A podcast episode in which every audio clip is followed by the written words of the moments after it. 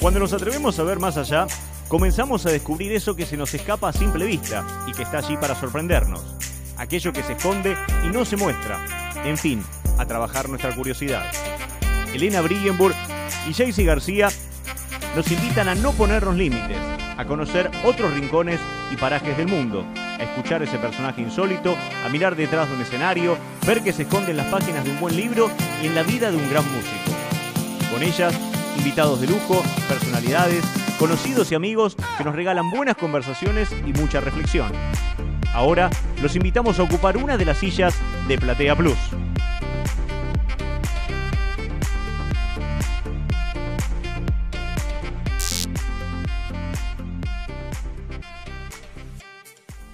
Si hay una venezolana a la que le ha tocado romper estereotipos, es a nuestra invitada de hoy.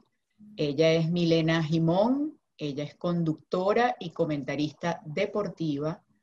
Y Milena no solo se tuvo que hacer un lugar siendo mujer, sino que además habla de fútbol en un país en el que este deporte es religión y lo hace con mucho éxito. Eh, desde el año 2002 comenzó a colaborar con DirecTV cuando eh, se encargó de cubrir el Mundial Corea-Japón y desde allí no ha parado. En el 2009 se muda definitivamente a Buenos Aires y ha cubierto eh, las diversas Copas del Mundo, Juegos Olímpicos, la Copa América, la Champions y actualmente conduce un programa que tiene muchísimo éxito que se llama Fútbol Total. Así que es para nosotras un placer tener hoy aquí en Platea Plus a Milena Jimón. Bienvenida, Milena.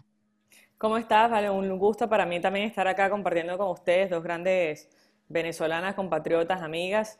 Y, después de esa presentación, no sé si me hace sentir un poco vieja, pero me agradecida por, por, los logros y la verdad que sí, un recorrido muy lindo de lo que ha sido una carrera de la cual me siento muy orgullosa.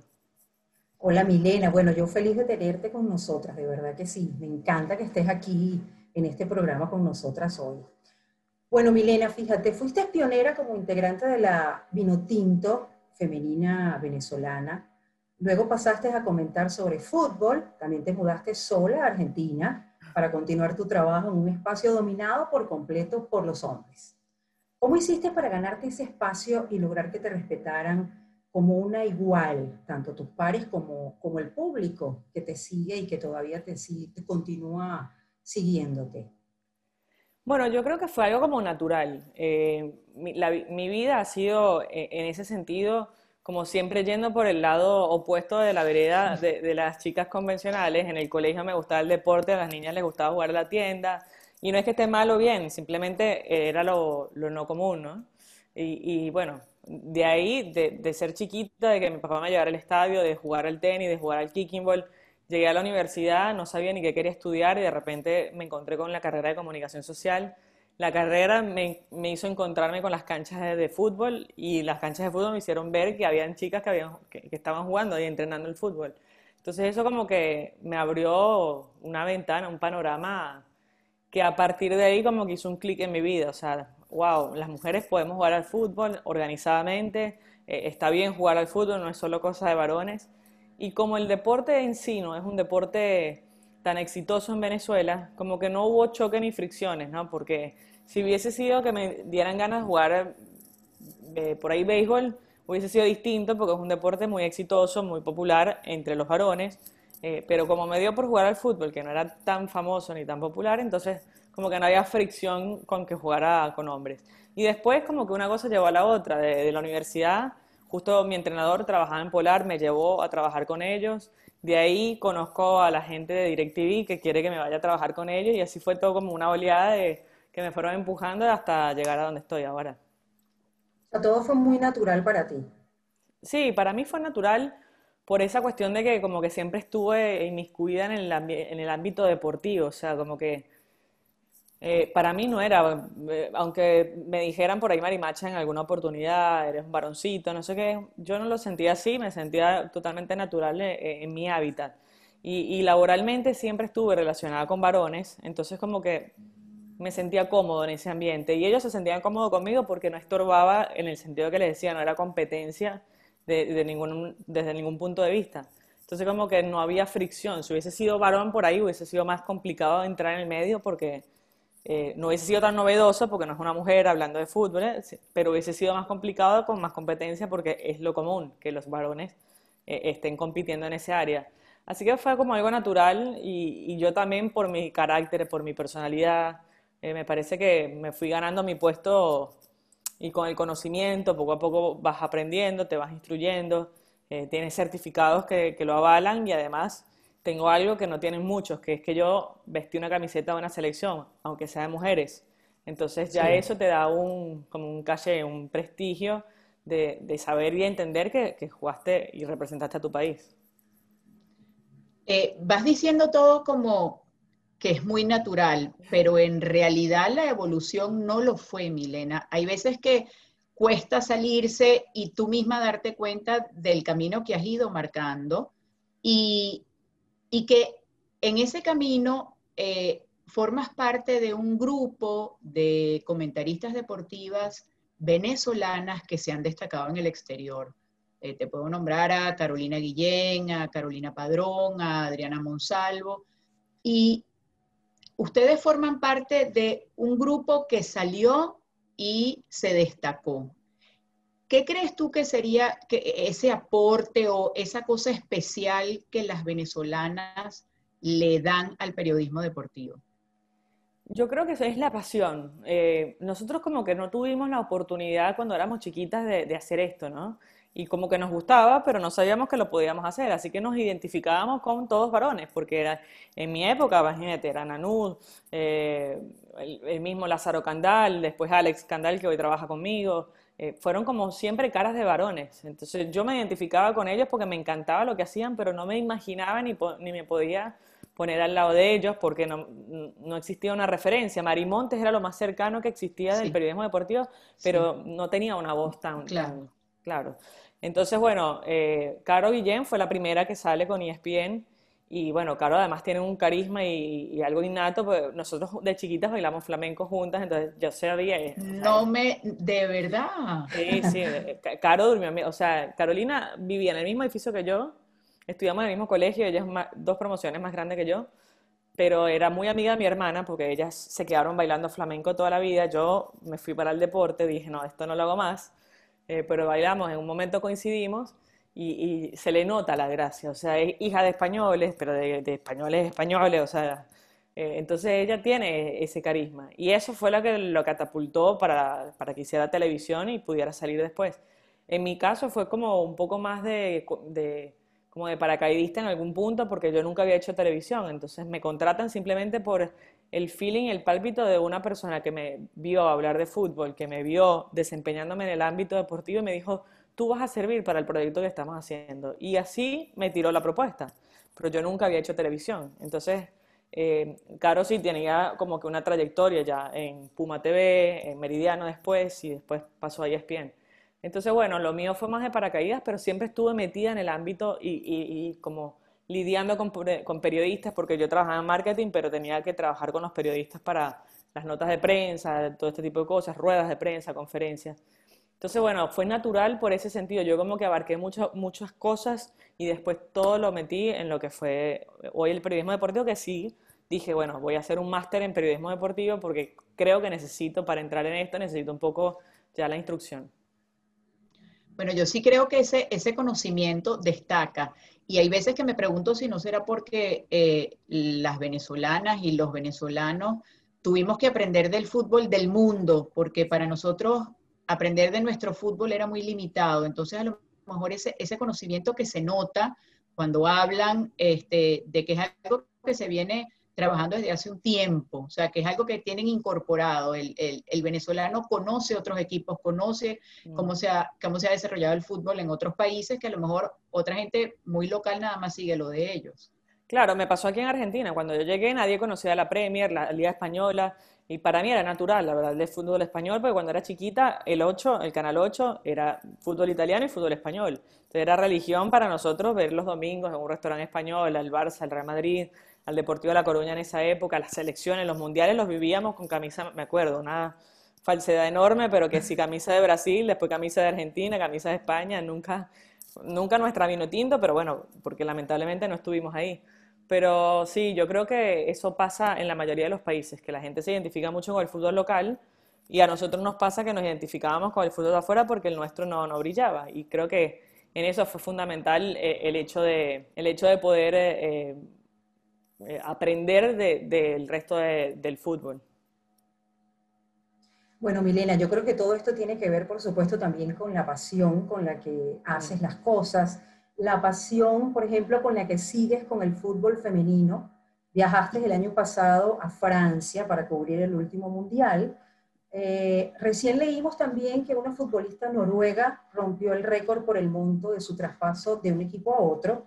¿Cuáles consideras que serían los obstáculos con los que todavía tiene que luchar una futbolista y qué terrenos consideras que ya han conquistado? Son muchos los caminos. Bueno, Estados Unidos, por ejemplo, es el referente de, todo esto, ¿no? Y, Estados Unidos hoy por hoy todavía pelea por la igualdad salarial, una cosa insólita. O sea, son eh, tetracampeones del mundo. Estados Unidos, hombre, no ni siquiera ha llegado a unos cuartos de final de, una Copa eh, Mundial y las mujeres ya son campeonas y fueron las, son las actuales campeonas. De hecho, tienen récords de venta de camisetas y todavía hoy por hoy están peleando por la igualdad salarial de la selección. Es decir, que las chicas ganen lo mismo que los varones. Una cosa inexplicable porque ya pasa en Noruega, ya pasa en otros países donde sí se les reconoce eh, la misma cantidad de dinero a las personas de la selección masculina y femenina. Eh, yo creo que primero el espacio, la oportunidad. Eh, todavía falta que te den chance de usar una cancha para las, mujeres, por ejemplo. Si están ocupadas por los varones, no hay chance para las mujeres. Eso pasa en muchos países.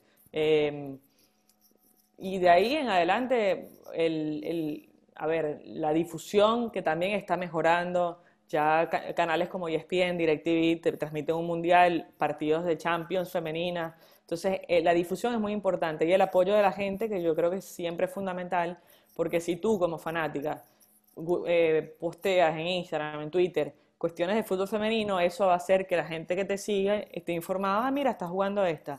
Y así una cadena de personas que puedan, hoy no se puede ir a los estadios, pero eh, en algún momento se va a poder ir, ir a acercarse, darle apoyo.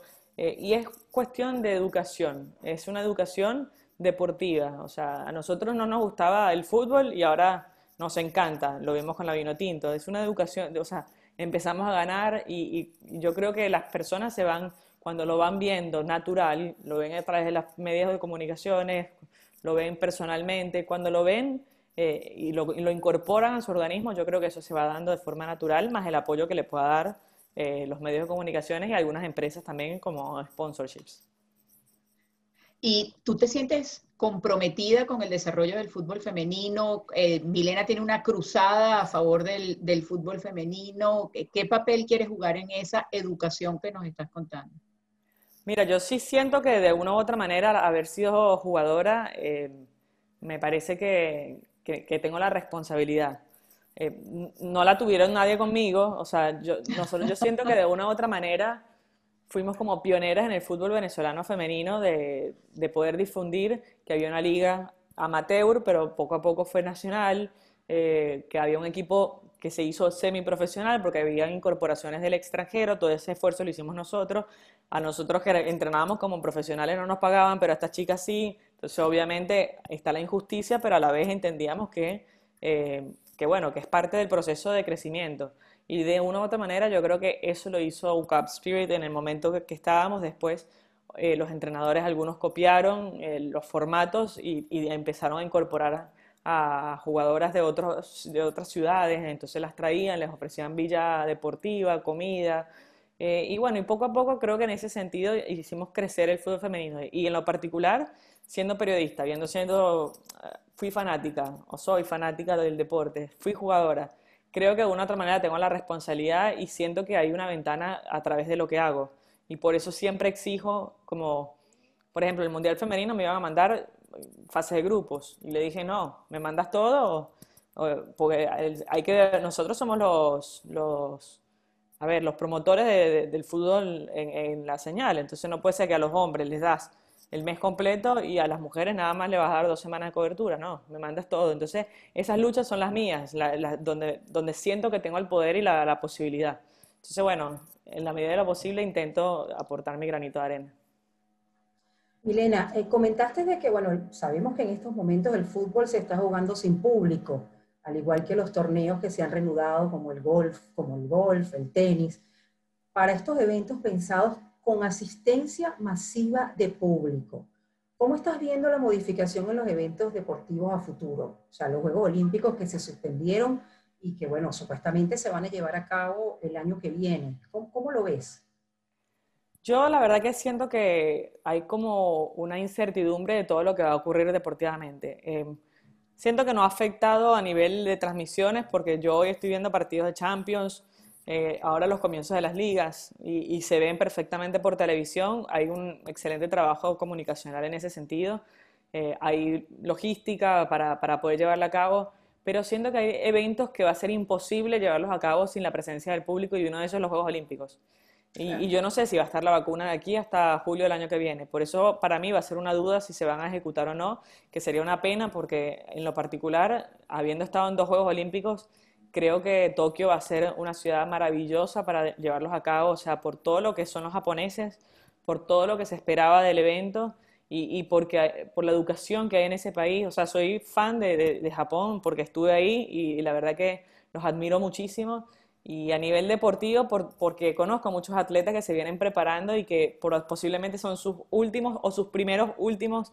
El caso de, se me viene en la cabeza del karate, por ejemplo, que vuelve como disciplina deportiva y hay un karateca venezolano que es posiblemente una medalla olímpica, pero está en sus últimos años de competencia. De hecho, se iba a retirar, pero lo pospuso por los Juegos Olímpicos.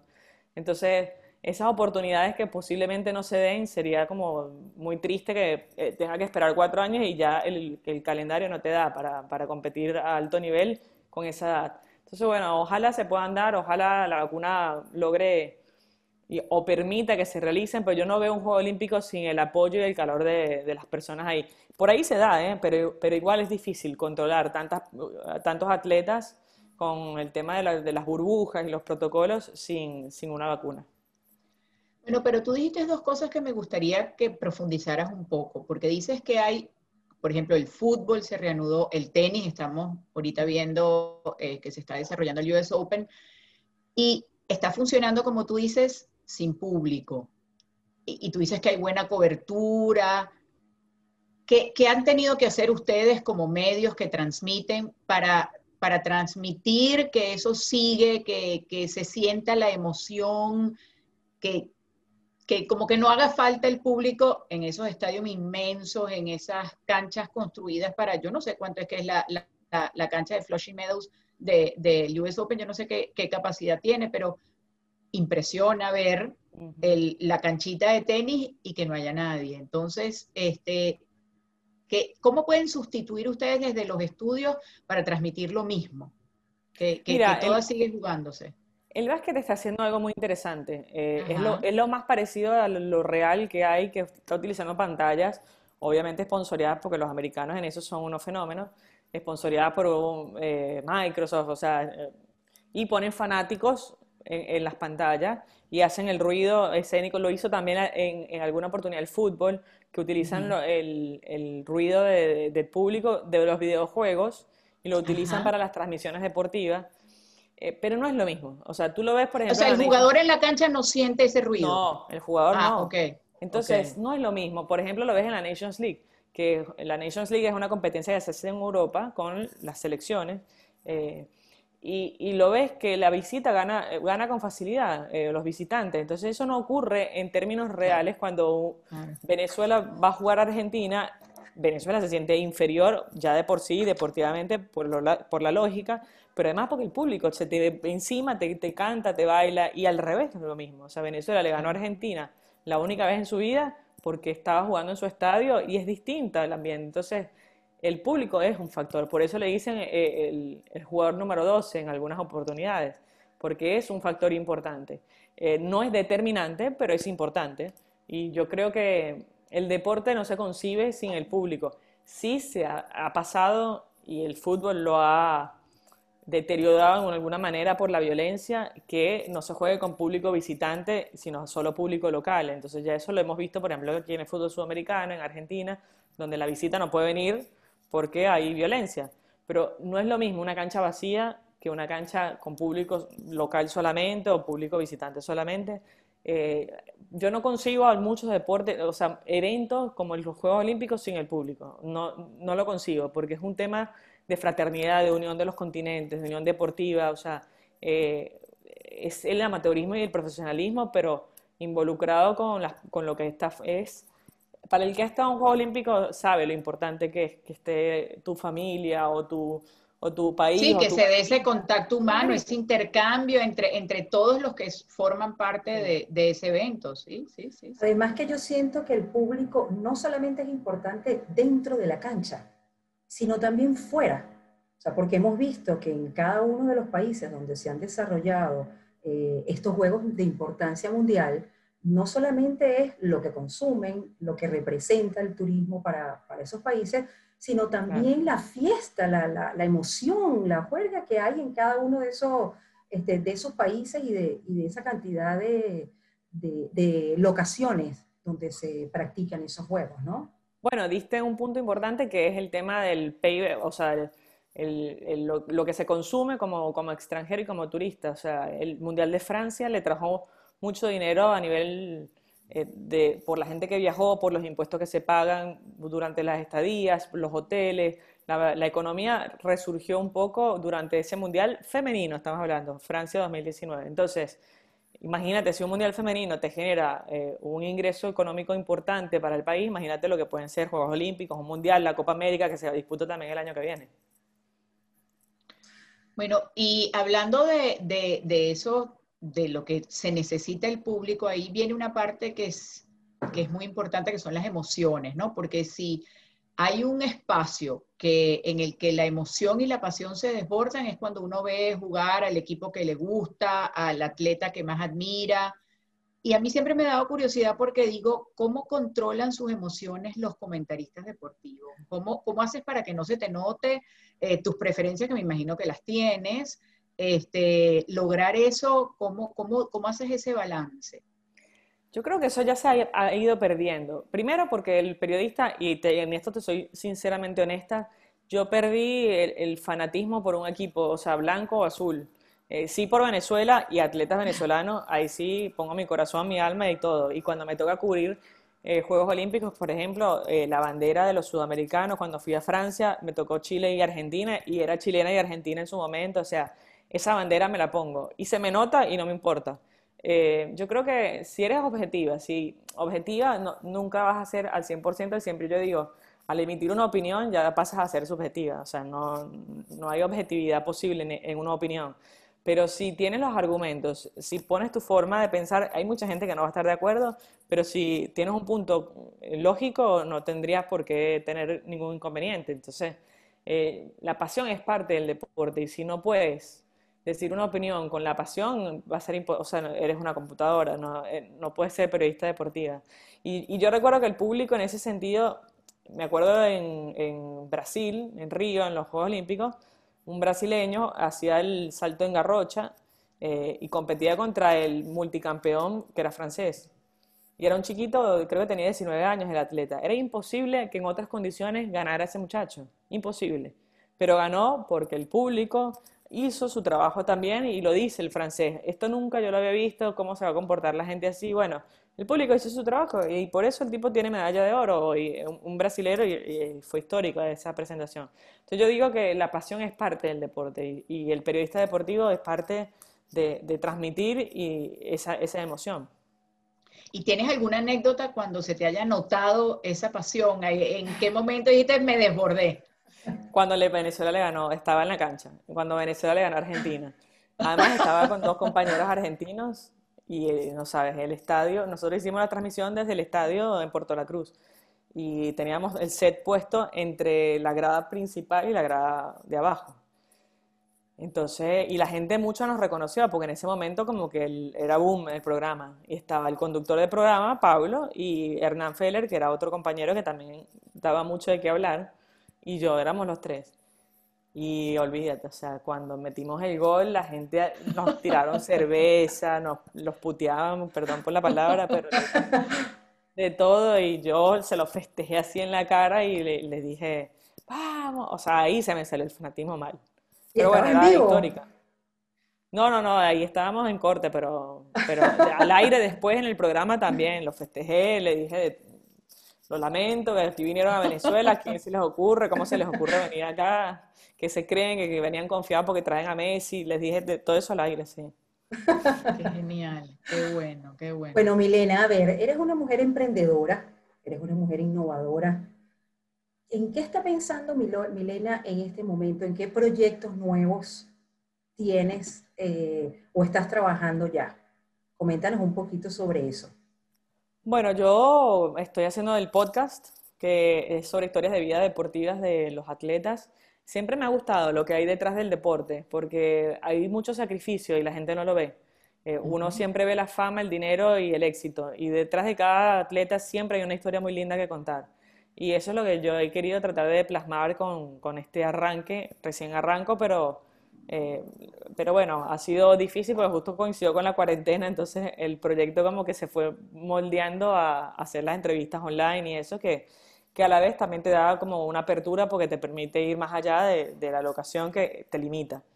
Eh, pero bueno, básicamente yo quiero producir eh, contenido y, y, ahorita estoy enfocada en eso, en el podcast, obviamente seguir trabajando en DirecTV y los eventos que vienen y mi foco más próximo, como una vez le dije a Elena, yo no me pongo objetivos a largo plazo, sino que voy trazándomelos eh, a corto plazo porque siento que así como que me mantengo motivada, porque después uno dice, hiciste cuatro mundiales, dos Juegos Olímpicos, finales de Champions, ¿qué, qué te queda? Y bueno, me quedan otra vez cuatro mundiales, cuatro Juegos Olímpicos, o sea, que cada uno tiene un sabor distinto y, y que sea diferente. Entonces, Qatar 2022 es como un objetivo importante eh, y ojalá Venezuela esté presente, es como que el deseo más grande que tengo que vaya la vino tinto, lo que pudiera ser, quién sabe, un último mundial mío como trabajadora, qué sé yo.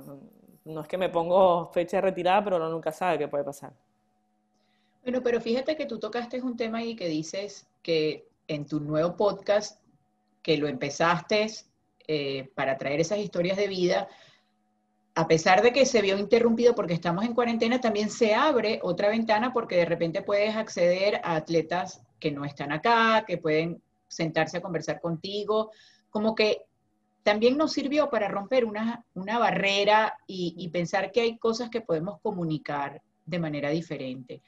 Y también yo siento que eso está pasando eh, con el periodismo deportivo, porque de repente en televisión hay ciertas cosas que de repente hay que cuidarse, no se pueden decir, pero si tú sigues un, juego de fútbol, por ejemplo, mientras lo ves en televisión y vas siguiendo a los comentaristas deportivos en Twitter, a mí eso me parece maravilloso, porque en Twitter la gente puede decir lo que sea.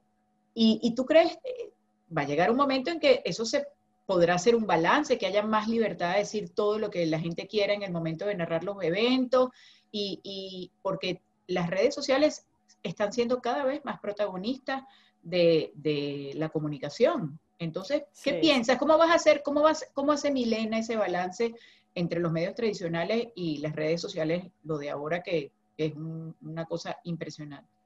Bueno, hay que buscar un balance y un equilibrio, porque a veces las redes sociales también son muy eufóricas, son maleducadas en algún punto.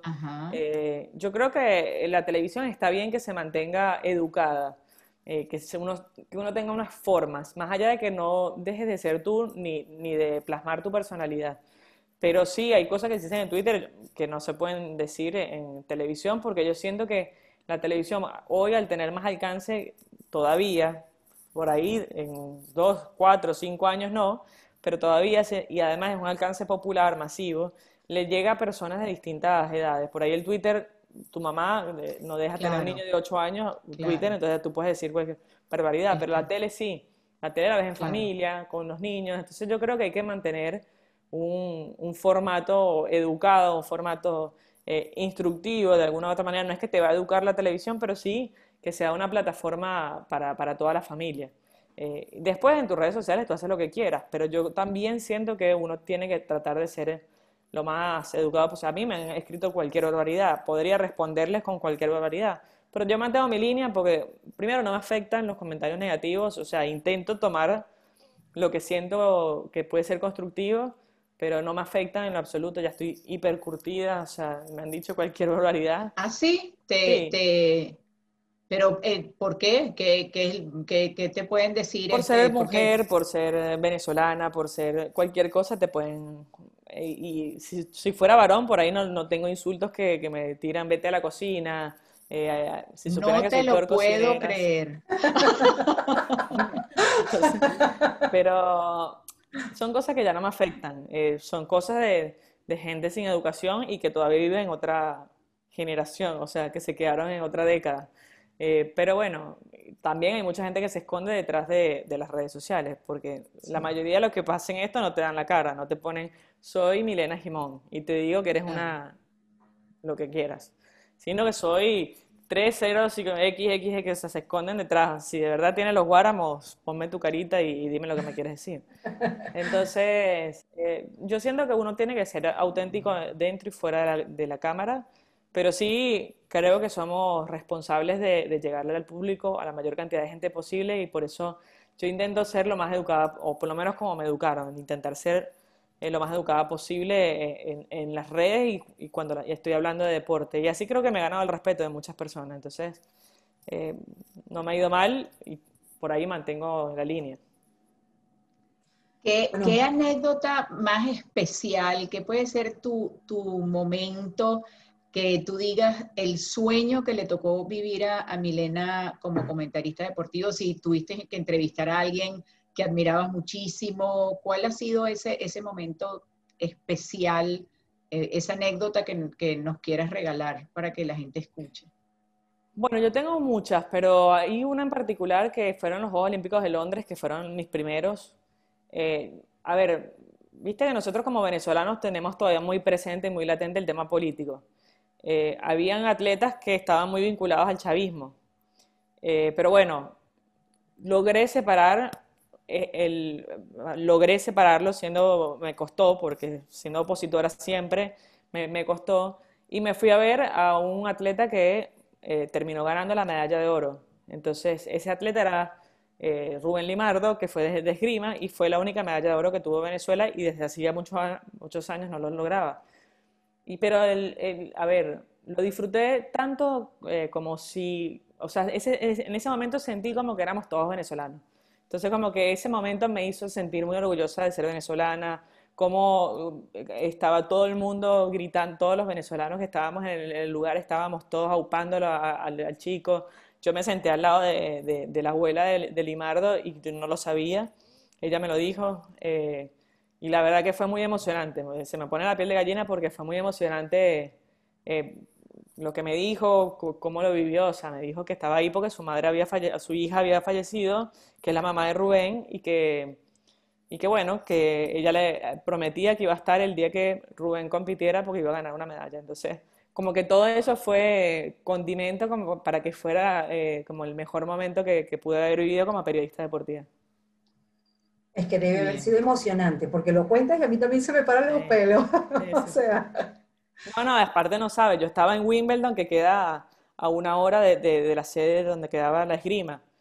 Me tocaba ir a cubrir a Del Potro y a, y a Gisela Dulco, que jugaban dobles mixtos, pero no salían, no salían, no salían. Y como el dobles mixto es como una incógnita, a veces juegan y a veces no salen los jugadores, y yo le escribí, y veía que avanzaban, avanzaban dos venezolanos, dos venezolanos llegaron a semifinales, y yo le digo a mi jefe, chamo, yo, estos no van a salir, chamo, no, pero estos no van a salir, yo me voy. Eh, dale, dale, arranca. Y agarré una hora de ruta entre, con cambios de, de transferencias de trenes, corriendo, las transferencias las hacía corriendo, llegué sin respiración, o sea, por suerte tenía credencial y pasaba haciendo pi, pi, pi, pi, pi pasé rápido y cuando llegué estaba saliendo con la bandera para la presentación, o sea, llegué a, tiro, pero así asfixiada y bueno, cuando me senté en la silla estaba la abuela y me ofreció agüita, yo no sabía que era la abuela, me ofreció, ¿qué te pasa? ¿Estás bien? Y ahí fue cuando me echó todo el cuento. La señora, a partir de ahí empecé a llorar toda la competencia hasta que ganó, hasta que ganó la mayor. Qué belleza. Bueno, tú dices algo muy lindo ahí porque de verdad que qué bonito como el deporte, así como el arte, la música, son capaces de unirnos, ¿ah? de, que no hayan diferencias, este, la parte política, ¿no? Este, es, importante y bonito. Milena, ¿por qué no nos cuentas de tus redes sociales para quienes nos escuchen y quieran seguir al podcast? Este... Bueno, en particular mis redes sociales en Twitter e Instagram son arroba Milena y en el podcast se busca en YouTube, se busca Fuera de Lugar con Milena eh, y ahí vamos, poco a poco. Es lo más difícil. yo siento que soy, eh, uno, lo llama acá influencer porque uno de una u otra manera tiene muchos seguidores, eh, pero es difícil crecer en una red social que no dominas y es lo que más me ha costado. Pero bueno, ahí vamos. Como siempre digo, hay que intentarlo y para, para allá vamos. tú eres experta en eso. Experta abriendo camino, te va a tocar abrirnos caminos en las que vamos a hacer podcast. Sí, sí, sí. Ahí vamos, por eso. Bueno, Milena, queremos hacerte ahora unas preguntas rápidas para que nos des una respuesta. Y estas son las siguientes. ¿Cuál ha sido la copa más importante en tu carrera? Uf, la copa más importante fue Sudáfrica porque fue la primera que trabajé en cámara eh, y con la cobertura como completa, pues.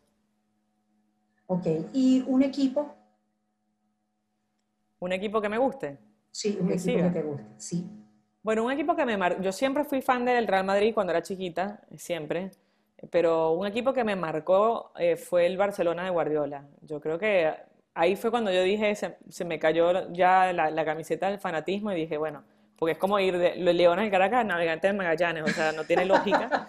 Pero sí, yo te iba a decir eso, los fanáticos del Real Madrid y los del Barça van a decir, bueno, pero ¿qué está diciendo? Sí, el panqueque, como le dicen aquí, panqueque.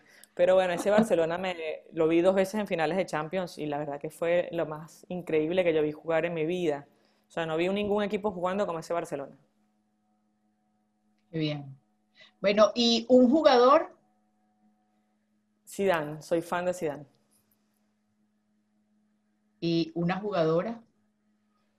¿De cualquier deporte o de fútbol? Ah, eh, yo, Steffi Graf, siempre la amé.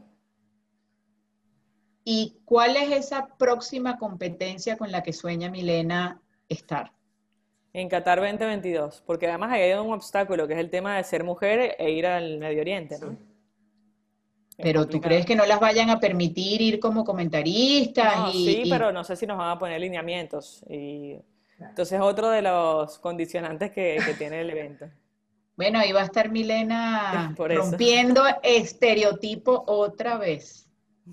Bueno, qué bueno, que ha sido espectacular conversar contigo, Milena. Este, hay mucho eh, que aprender de ti, de, esa firmeza con la que te expresas y, con esa seguridad con la que vas transitando tu, carrera. Así que mil gracias por haber este, aceptado a compartir este rato con nosotras.